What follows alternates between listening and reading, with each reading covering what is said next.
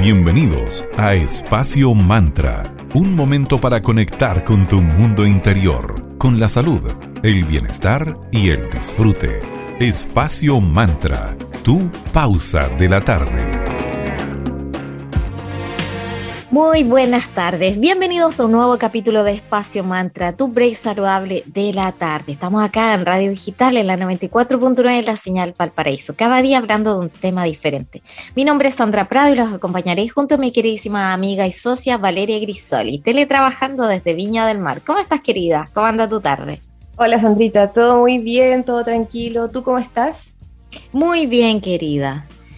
Y bueno, estamos en el mes de la mujer, que nos honra este mes de marzo, y pensamos también en, en esas mujeres un poquito olvidadas, como las brujas. Cuando piensas en una bruja, ¿qué imaginas? Una anciana con sombrero negro, puntiagudo sobre una escoba. Una mujer de negro con una mirada muy misteriosa. En realidad las brujas llevan milenios con nosotros. Hoy en el programa honraremos en este mes de la mujer a las brujas del pasado, a las brujas del presente y del futuro. Conversaremos acerca de cómo el camino de la brujería y la magia ha ayudado a muchas mujeres a empoderarse y a encontrar un propósito más profundo en sus días. La magia y la mujer entonces siempre han tenido un vínculo súper fuerte. Las hechiceras son mujeres y las deidades también que las protegen la magia, también son diosas. Y ya en el medioevo, cuando predominaba un modelo social masculino, el saber de estas brujas fue considerado amenazante, por lo que fueron perseguidas y muchas de ellas destruidas junto con ellas, mientras eran quemadas en las hogueras. En el libro El retorno de las brujas, la filósofa Norma Blasquez Graf, de la Universidad Nacional Autónoma de México, que es especialista en ciencia y género, explica que aunque la población femenina no pudo acceder a la educación superior hasta el periodo transitorio del siglo XIX al XX, siempre de alguna u otra manera ha logrado adquirir conocimiento. Ahí uno se da cuenta que el conocimiento más importante es el que se va traspasando eh, a modo de tradiciones, de boca a boca, de libros familiares y cuántas otras maneras más, porque siempre de alguna u otra manera el conocimiento se expande. Así que eso es muy cierto lo que menciona Norma Blasquez en su libro. Claro, y el conocimiento es poder, entonces en una sociedad en la cual las mujeres tenían un rol relegado, el aparece una mujer pensante y con conocimiento era considerada peligrosa. De hecho, la palabra bruja es eso, una mujer con conocimiento. Eso significa, bruja es mujer con conocimiento. Así que cuando nos digan bruja, agradecemos, gracias, qué piropo más bonito. Así es, querida. Bueno, llega nuestro primer momento de agradecimiento. Queremos agradecer a Tanu, heladería consciente. A ellos los puedes visitar en sus dos locales. En Viña del Mar están en 5 Norte 329 y en Vitacura Luis Pasteur 5321. Puedes disfrutar exquisitos helados. Tienen opciones para veganos, sin azúcar, con stevia y también puedes comprar online en www.tanuelado.cl. Con el código primer pedido además tienes un exquisito descuento para disfrutar de tus helados hoy y siempre. Muchas gracias, Tano Heladería Consciente, por estar en Espacio Mantra. También saludamos a Centro Moleculares. En este lugar vas a encontrar las mejores alternativas para tu bienestar y salud desde una eh, mirada holística. Ellos tienen nutrición integrativa, deportiva, hipnosis nutricional, coach nutricional, nutrición eh, desde la visión de la ayurveda, ayuda en todo lo que tenga que ver con cambios y cambio de hábitos y mucho más. Visita su web que es www.moleculare.cl y ellos están ubicados en Uno Poniente 123, oficina 414 en Viña del Mar.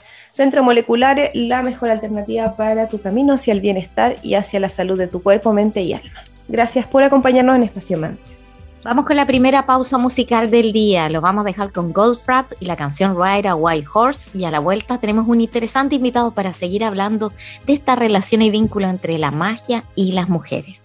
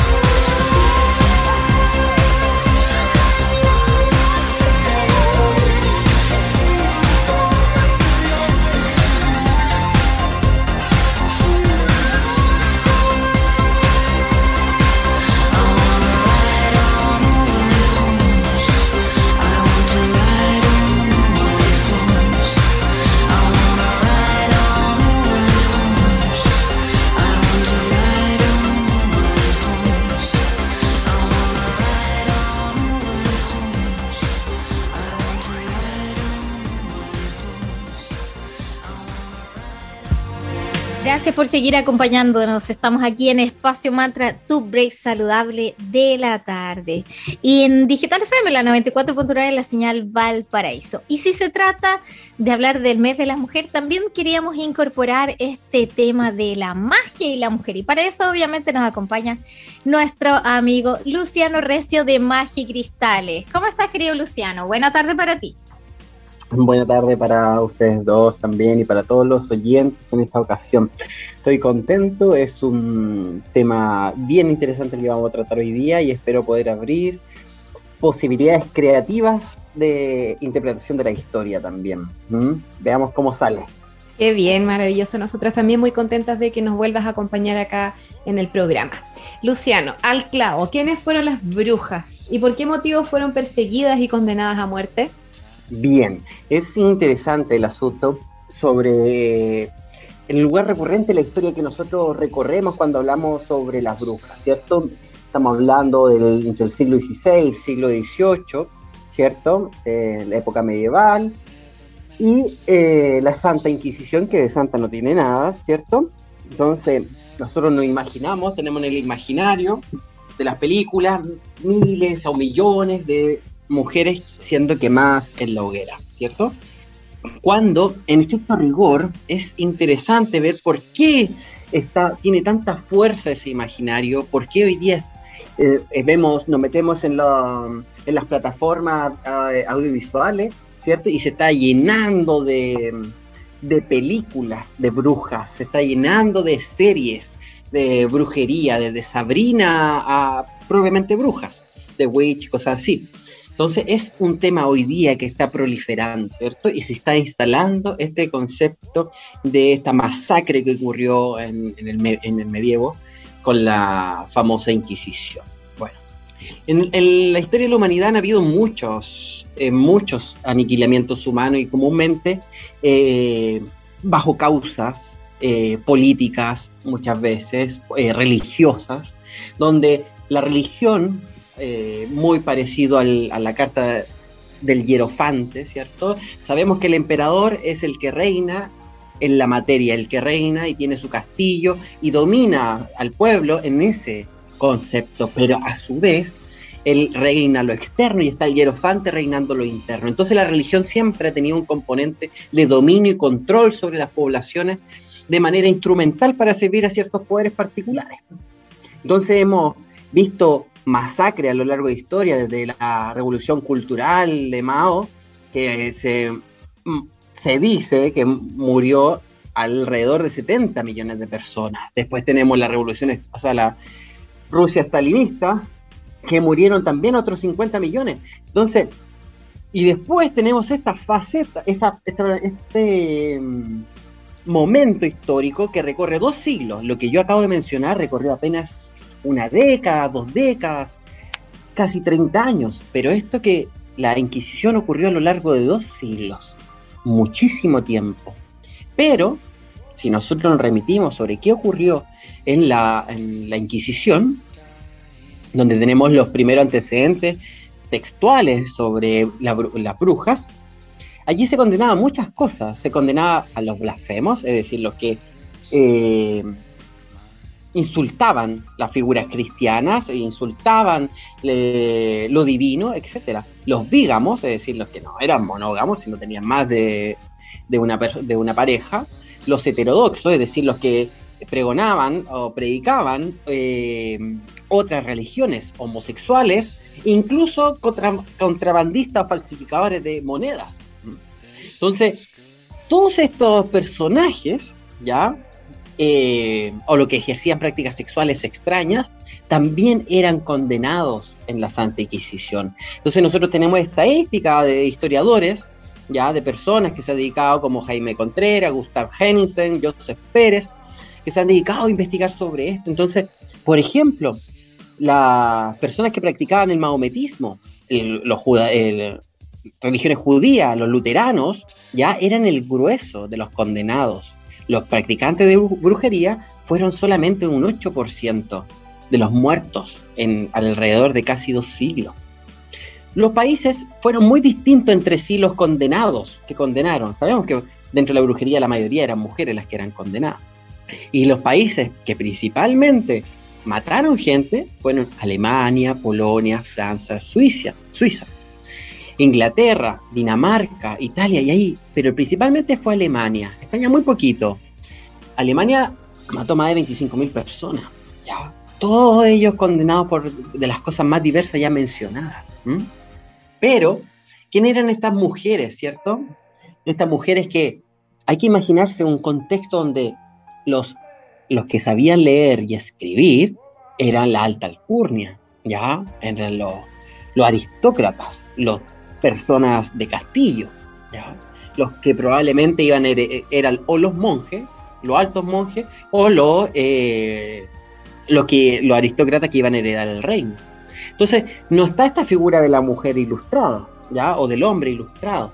Está esta figura de la persona que probablemente vivía un poco aislada de, las grandes ciudades, en el bosque, y lidiaba con la supervivencia, donde tenía que aprender, por ejemplo, que si se caía a cierta edad, más que eh, no habían hospitales, no era como llamar a alguien que te vaya a buscar, había que preparar un ungüento de hierbas, por ejemplo, y que eso le iba a servir para cicatrizar, bajar la inflamación o consumir ciertos alimentos, como también otros eran venenosos, entonces eran, sabían tanto sobre salud como la producción de venenos, podían ver cómo los animales se enfermaban si consumían ciertas cosas, ¿no? Entonces ahí con eso solamente ya no imaginamos la destreza en la herbolaria que había allí, ¿cierto? Entonces, de pronto, esa mujer que decidía ser más ermitaña, se sabía que era una mujer medicina que sabía cómo curar el catarro, porque la gente se moría de cosas muy simples como un resfriado.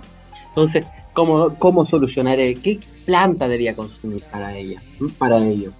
También esta suerte de la superstición, que no es negativa, no es mala, no hay que mirarla como algo inferior, sino que es una suerte de animismo, el, el, el que veían todo con vida, como todo eh, de cierta manera eh, vivo, pero en una dimensión mucho más espiritual. Entonces también estaba la experiencia de las personas que podían dialogar con ciertas fuerzas. Pero en estricto rigor, lo que definía una bruja como bruja, ¿ya? y yéndolo un poco más allá de lo que pensaba la Santa Inquisición, ¿ya?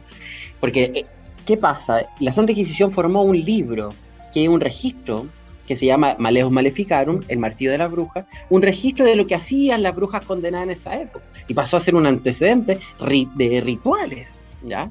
Pero en rigor, otros investigadores que ya escudriñaron un poco más allá del velo de la iglesia, podían definir ciertos elementos que hacían a una bruja bruja, y uno de ellos era la capacidad de poder volar, ¿ya?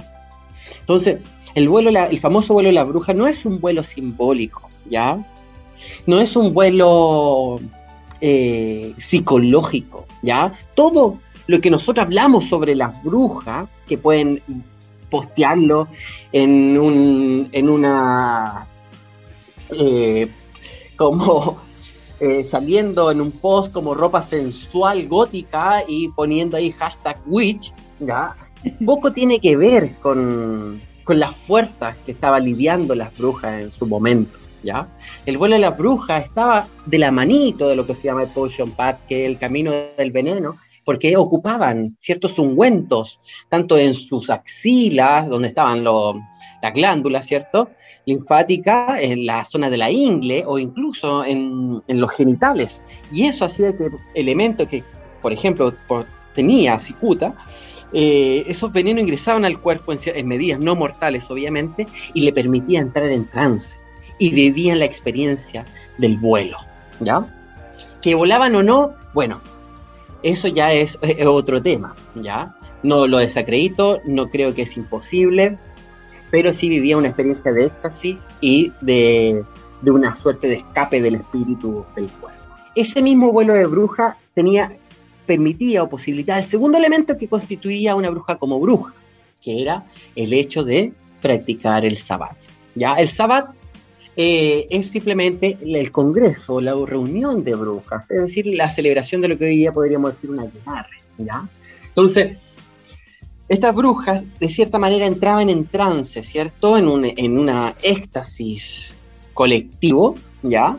Y eran, venía en la suerte del maestro, que es el macho cabrío, ya aquí está la imagen de cierta manera luciferina como aquel que instruye y entrega enseñanza, eh, y la llevaba y la transportaba al lugar que realmente se iba a hacer el sábado. Otro, otro elemento que constituye a las brujas como tal es la relación con los familiares, ya no los familiares en cuanto a los ancestros y todo eso, no. Los familiares de la brujería, que son los animales que portan dentro de sí otra conciencia que va a ser de protector y guía en algunos elementos rituales, ¿ya? Otro elemento que hacía las brujas brujas era la capacidad de transformarse o habitar otros animales. Aquí tenemos la historia del totué, por ejemplo, que es de brujo que se le desprende la cabeza, se le alargan las orejas y puede volar por la noche, etcétera. Otro que al estilo chamanes que se transforman en animales o poseían animales, dejando su cuerpo una suerte de inconsciencia, un coma, y su conciencia está puesta, instalada en otro animal. Esos son de cierta manera los registros históricos que nosotros tenemos de las brujas y lo que en verdad estaba asociada la práctica de la brujería. Ay, súper interesante, así como que eliminaste varios mitos que andan por ahí pululando de quiénes eran realmente las brujas y por qué motivos fueron perseguidas y condenadas a muerte en esos oscuros años. Bueno, querido Luciano, ahora te queremos llevar como a otro tema. Las primeras civilizaciones fueron fieles creyentes que entregaron su vida a muchas deidades que eran femeninas y eran bastante imágenes poderosas. Coméntanos sobre algunas de ellas para que nuestras auditoras se inspiren para dejar salir todo su potencial. Diosas que están nombradas, voy a nombrar algunas distintas culturas que pueden eh, al oyente, a la oyente, darle ahí, eh, encender una pequeña chispa y ojalá se encienda un regadero de pólvora y y googleé al menos lo que le, gustó. Para la mitología maya, por ejemplo, Itzhak, esposa del dios de la muerte Chamer, es la diosa encargada de guiar a todas aquellas almas perdidas que se quitaban la vida, también llamada la de la cuerda. Muchos le encomendaban su alma y aún todavía se la recuerda por ser una de las diosas más misteriosas y enigmáticas. Teniendo en cuenta que en esas antiguas tierras mesoamericanas, quitarse la vida voluntariamente era honorable así como sacrificarla por un dios o perderla durante un parto. Eso implica dar vida, algo que incluso los dioses admiraban. Segunda diosa, Lilith. La mitología judeocristiana no, no habla de Lilith. Según cuenta la tradición, ella venía antes de Eva. Ella nació antes de Eva. Y Adán tuvo otra mujer. Y esa era Lilith. Y esta diosa rechazó la sumisión, rechazó estar por debajo de Adán. Y a pesar de que Adán intentó obligarla y someterla, eh, decidió abandonar. En su vida llegó al Mar Rojo, donde se decía que habitaban muchos demonios, y que ella luego empezó a relacionarse y vincularse de una manera bastante íntima con ellos y proliferaron una multitud de seres. Mama, eh, Brigitte. Maman Brigitte es la diosa de la religión vudú, que controla el ciclo de la vida y la muerte. Era una mujer poderosa que siempre se encontraba pensativa y perdida en sus propias reflexiones. Su principal labor es acompañar y guiar las almas a las que su marido, el varón Samedi, había arrancado la vida, además de mantener limpia la lápida de los cementerios. Como, dato curioso en torno a Maman Brigitte, se dice que las mariposas vuelan a su alrededor y se posan sobre ella. Y por eso eh, la fugacidad de la vida de las mariposas. Isis, ella representa fuerza y valentía, diosa de la mitología egipcia, que en lugar de ser salvada, basándonos en este mito contemporáneo del héroe, fue ella misma la que salvó a su esposo. es madre, reina y diosa de todos los dioses del antiguo Egipto, adorada como una gran maga, de innumerables hazañas, una de las más y una de las más destacadas de estas hazañas fue resucitar a su esposo Siri, dios del corazón, débil, que fue asesinado por su hermano Set. Samóvila era una diosa protectora de la naturaleza y de los animales. Según cuenta la mitología eslava, la antigua diosa era capaz de moverse en la tierra entre todos los mortales, vivía en los bosques junto a los animales y plantas que allí habitaban. Su cercanía con la naturaleza le permitía convertirse en una serpiente, un cisne o un halcón. Incluso podía tomar forma de torbellino, nubes o nieblas, aún hoy se recuerda por su capacidad de sanar o dañar según cuáles fueran las circunstancias. Y Atenea, va a ser la última que voy a nombrar, era la diosa griega de la guerra. Una mujer, hija de, perdón, una diosa, hija favorita de Zeus, que decide no casarse ni vivir una vida normal, eh, marital o similar, y decide dedicarse completamente a la vía veleidosa, convirtiéndose ya en una luchadora imbatible. Eso, esas diosas son interesantes, son, podríamos hablar, son muchísimas, muchísimas las que existen, pero decidí quedarme con estas para darle una vuelta.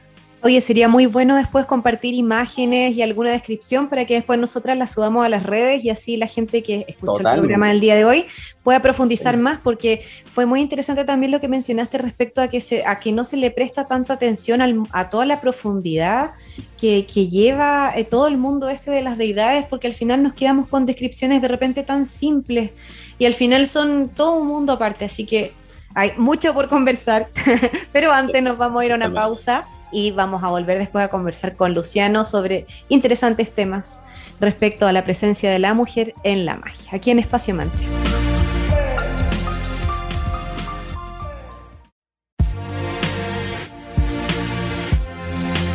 Ya estamos de vuelta aquí en Espacio Mantra, tu break saludable de la tarde, en Digital FM, en la 94.9, la señal Valparaíso. Aprovechamos de saludar a uno de nuestros amigos que nos acompaña desde nuestros comienzos acá en Espacio Mantra. Cervecería Coda, que es una empresa certificada B. Coda, orquestando un mundo más humano, justo y verde, colaborando y movilizando desde la industria cervecera. Puedes pedir online en www.coda.cl.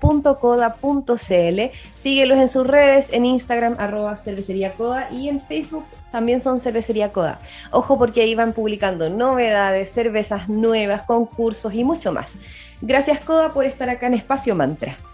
También queremos agradecer a la tienda Magia Cristales. Ellos son una triada, son una escuela de formación en arroba eclectic.ritual.school, también una editorial como arroba tridente editorial y tienes también un Instagram de sus tarot para ver toda la multiplicidad de diseños en arroba magicristales.tarot. Puedes visitarlos en Viña del Mar. Su local está en Galería Fontana en la tienda 205 en calle Valparaíso 363. Muchas gracias arroba magicristales por estar en Espacio Mantra.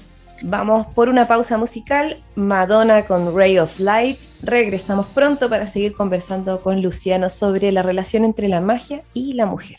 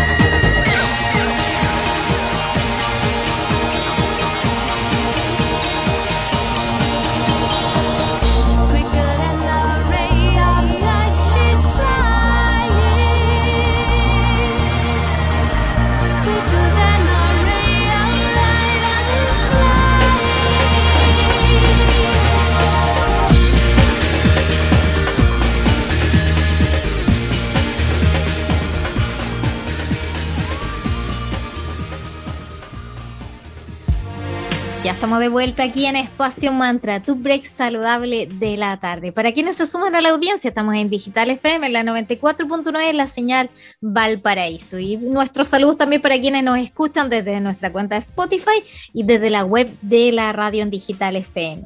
Y luego de esta pausa musical seguimos aquí con Luciano Recio de Magia Cristal hablando de interesantes temas relacionando en este mes conmemoramos a, nuestro género, a las mujeres, y lo relacionamos esta vez la magia y mujer. Seguimos hablando aquí con Luciano. Así es. Y Luciano, vamos ahora respecto al tarot. ¿Nos puedes comentar sobre los arquetipos femeninos presentes en él? Genial. Ya. Bien, porque aquí se generan pequeñas confusiones en torno a la figura y los arquetipos, ¿cierto? Nosotros le damos una vuelta a lo que eh, intuimos por arquetipo y en verdad estamos pensando otra cosa, no en, torno a la figura del arquetipo. Comúnmente estamos pensando estereotipos. ¿ya? ¿Qué es un arquetipo? El arquetipo son patrones de los cuales derivan otro elemento o idea. Pueden tratarse de algo físico o simbólico. Siempre son capaces de generar algo más a partir de sí mismos. Carl Jung, así como más literal, decía, que los arquetipos pueden observarse en patrones repetitivos de pensamiento y acción y son tendencias innatas que transforman y moldean nuestra conciencia y nuestro comportamiento. ¿Qué quiere decir? Que había ciertos flujos vitales, ¿ya? que estaban instalados en el inconsciente colectivo y que subyacen lo humano y condicionan lo humano. Es decir, tenemos de cierta manera eh, tendencias, ¿ya? Y que para cada uno es como que nos acercáramos o nos gustara cierto lugar del río, más profundo, más a la orilla, eh, nos gusta sumergirnos más allá y eso nos podría colocar en ciertas eh, dimensiones de o eh, conectar con cierto flujo especial, ¿ya? En cambio, los estereotipos son un conjunto de ideas que nosotros tenemos sobre algo, ¿ya? Eh, pero más que tiene que ver con una impresión, con un sentido común, ¿ya? No con una fuerza prístina de la cual nos arrastra hacia algún lugar puntual, ¿ya? Entonces, en los arquetipos dentro del tarot, ¿ya? Los arquetipos jungianos, como porque él es el que tiene como el protagonismo, el protagonismo en este concepto. Son algunos de los que nombra, por ejemplo, arquetipo de el nacimiento y la muerte, luz y oscuridad, renacimiento, la gran madre, el héroe, el hijo, el, em, eh, el y logo, lo bueno y lo malo, la sombra, lo femenino, lo masculino, el ánima, el animus, la persona, etc. ¿Ya? Entonces, eh, si hubiese algo que tuviese que ver con, con, el género, ya que he mencionado en esta charla, podría ser la figura de la gran madre y, en torno a lo femenino, ¿no? Pero el tarot recorre mucho más y no queda solamente atrapado ya en cosas de género. hay figuras femeninas, obviamente. Es diseñado, dibujado por una mujer. Eh, a mí me gusta mucho el tarot Rider White. Hay que pensar que es tal vez el, está en el top 3 de los tarot más leídos en el mundo. Ya está junto al Marsella, de hecho es el tarot más leído en el mundo. hay que pensar que White, Arthur White y Pamela Coleman Smith no eran personas que vivían en una época donde ya se había acuñado concepto de psicología. No sé, ellos no leían a Jung en el momento que crean su, su tarot. Somos nosotros los contemporáneos que desde Jung leemos sus interpretaciones. Y eso hay que tener cierto cuidado, ¿no? White, a diferencia de otras corrientes como el Marsella, reivindicaba la figura de la mujer, señalaba que era la mujer eh, un elemento dentro del orden cósmico necesario para poder evolucionar como ser humano. Reivindicaba la sexualidad en su condición sagrada como un vehículo para elevar y progresar en espíritu. Entonces, la figura dentro de la mujer, dentro del tarot, tiene un protagonismo, ya tiene una, eh, un lugar reivindicativo, ¿ya? No es menor que la segunda carta, la suma sacerdotisa, la emperatriz, sean personajes sumamente importantes. A algunos les molesta la figura de que en la corte, por ejemplo, haya solamente una reina y sea el rey el, el personaje más importante como jerárquicamente, pero no es tan así tampoco.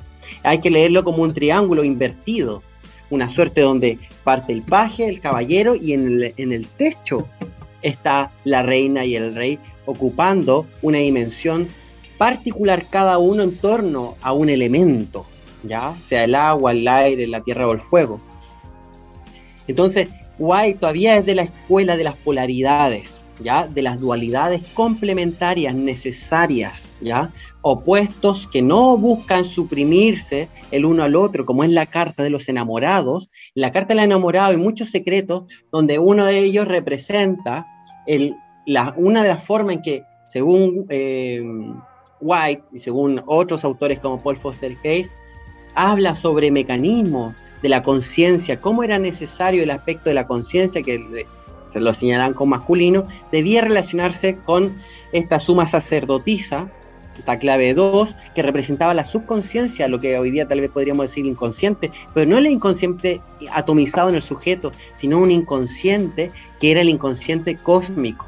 Era una suerte de mar de información del cual nosotros no tenemos acceso fácilmente.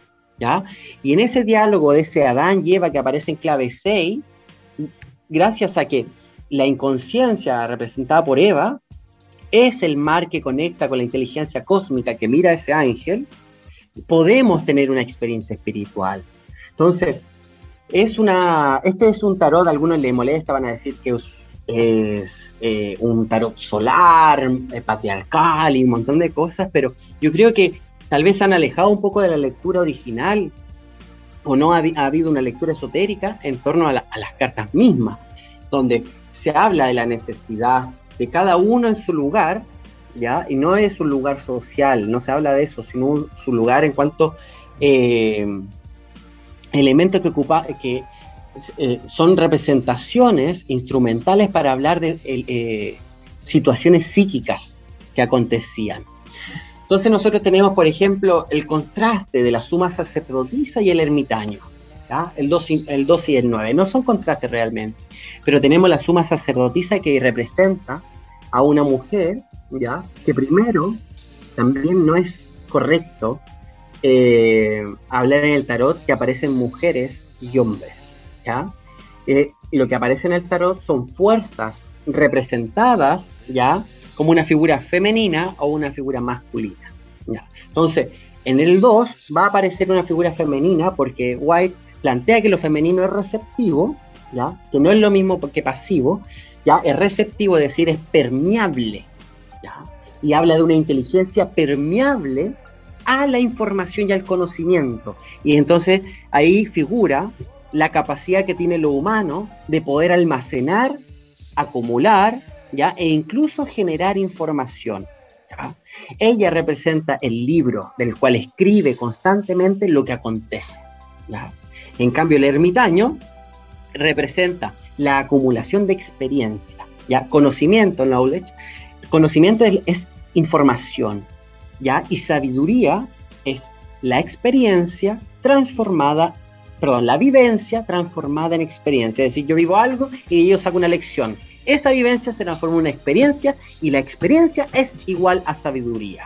¿Ya? No es lo mismo yo leer y repetir como loro, tener información, ¿ya? Y lo otro es vivirlo y saber cómo yo reacciono con eso y que cómo puedo enfrentarlo mejor, de mejor manera para la próxima ocasión, ¿vale? Entonces tenemos el ordenamiento de los números en el tarot, que también habla de un progreso. No es lo mismo un 2 que un 9. No significa que sea mejor, sino que aquí hablamos de una espiral que se necesita de todos sus pasos anteriores para llegar a lo que es, ¿ya?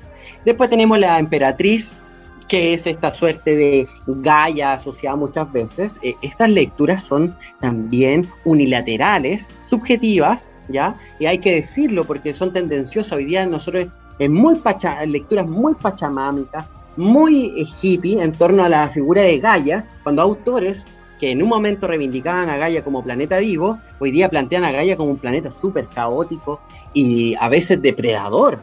Entonces, eh, inmutable. No es un planeta como que nos quiera cuidar. O sea, cualquiera de nosotros ha arrojado la selva y vamos a ser devorados, pero en, en 20 minutos estamos picados, mordidos, eh, envenenados, no sabemos qué comer, nada, es, sumamente hambrienta de nosotros y probablemente se terminemos de abono de un, de, un, de platanero o lo que sea, ¿ya?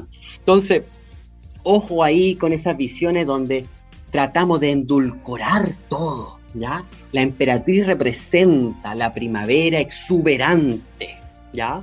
Esta suerte de, de naturaleza expansiva, ya que es generosidad pura. Yo otorgo, yo entrego, ya, y quien quiera beba y coma de mí. Eso es lo que está diciendo esa carta. Y habla de esa suerte de maternidades exuberante donde es capaz de alimentar a todo un país, ya, o sea, por, por esa figura, sea hombre o mujer, que venga, a se sienta en mi mesa y disfrute, ¿cierto? Eso. Esas son figuras que pueden estar dando vueltas dentro del tarot, ¿ya?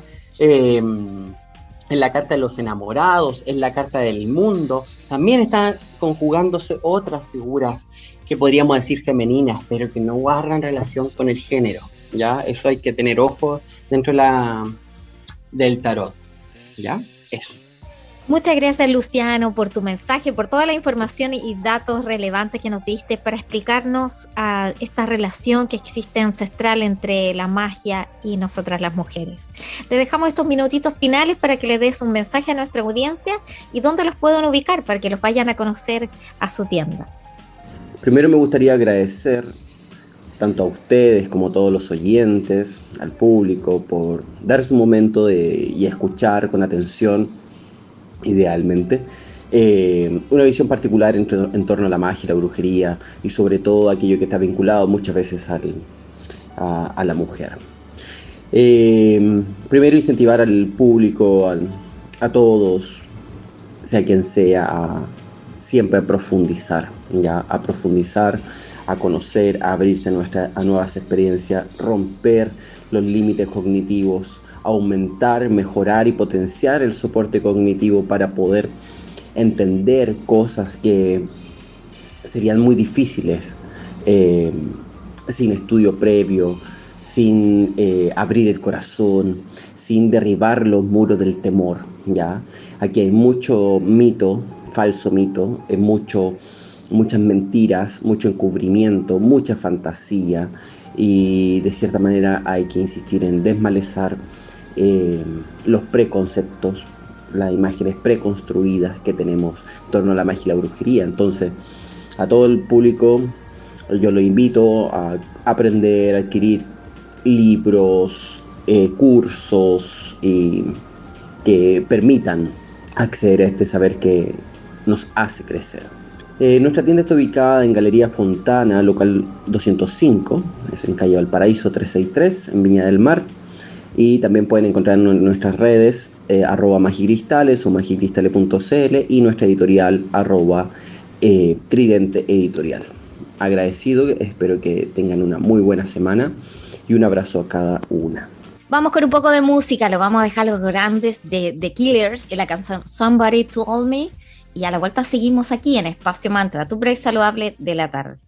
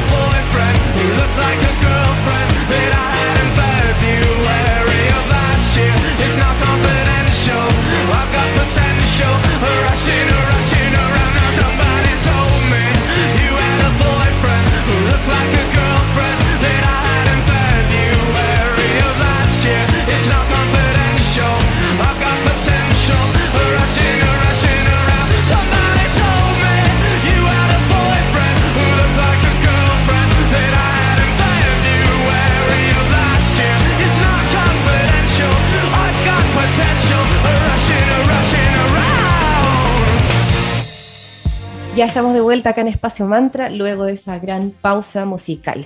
Les recordamos que tenemos una sección llamada Mercadito Digital, que es un espacio en donde buscamos potenciar las buenas ideas y los buenos y entretenidos emprendimientos. Así que si te interesa, escríbenos a nuestro Instagram espacio.mantra por interno y te podemos mandar los planes que hemos creado con valores súper justos y con en mezclas de eh, opciones como eh, menciones, eh, aparición en redes sociales y tanto más. Así que si te, te, interesa, escríbenos y conversemos para ver la posibilidad de trabajar colaborativamente y potenciarnos entre emprendedores. También queremos agradecer a Sense, Región Valparaíso. A ellos te puedes enterar de todos los programas, cursos, talleres y herramientas de aprendizaje totalmente gratuitas disponibles para ti en www.sense.gov.cl y puedes seguirlos en su Instagram oficial como arroba Sense Chile. Muchas gracias por estar en Espacio Mantra. Todos llevamos una bruja en nuestro interior, con una mente con un gran potencial de sanación y un poder infinito, con una capacidad de crear y conseguir cosas realmente extraordinarias. Y este maravilloso poder se cultiva y también se explota con la fuerza y la seguridad que da la tribu femenina. Así nuestro poder crece exponencialmente y cultivamos todas las bondades de nuestra energía femenina cuando estamos juntas e incluso también cuando estamos solas. También pasa cuando compartimos conocimiento. Lo importante es usar toda nuestra energía y poder en función del amor, del libre albedrío y de la luz. Muchas gracias por habernos acompañado. Esperamos que les haya gustado mucho este capítulo. Que estén muy bien y hasta pronto.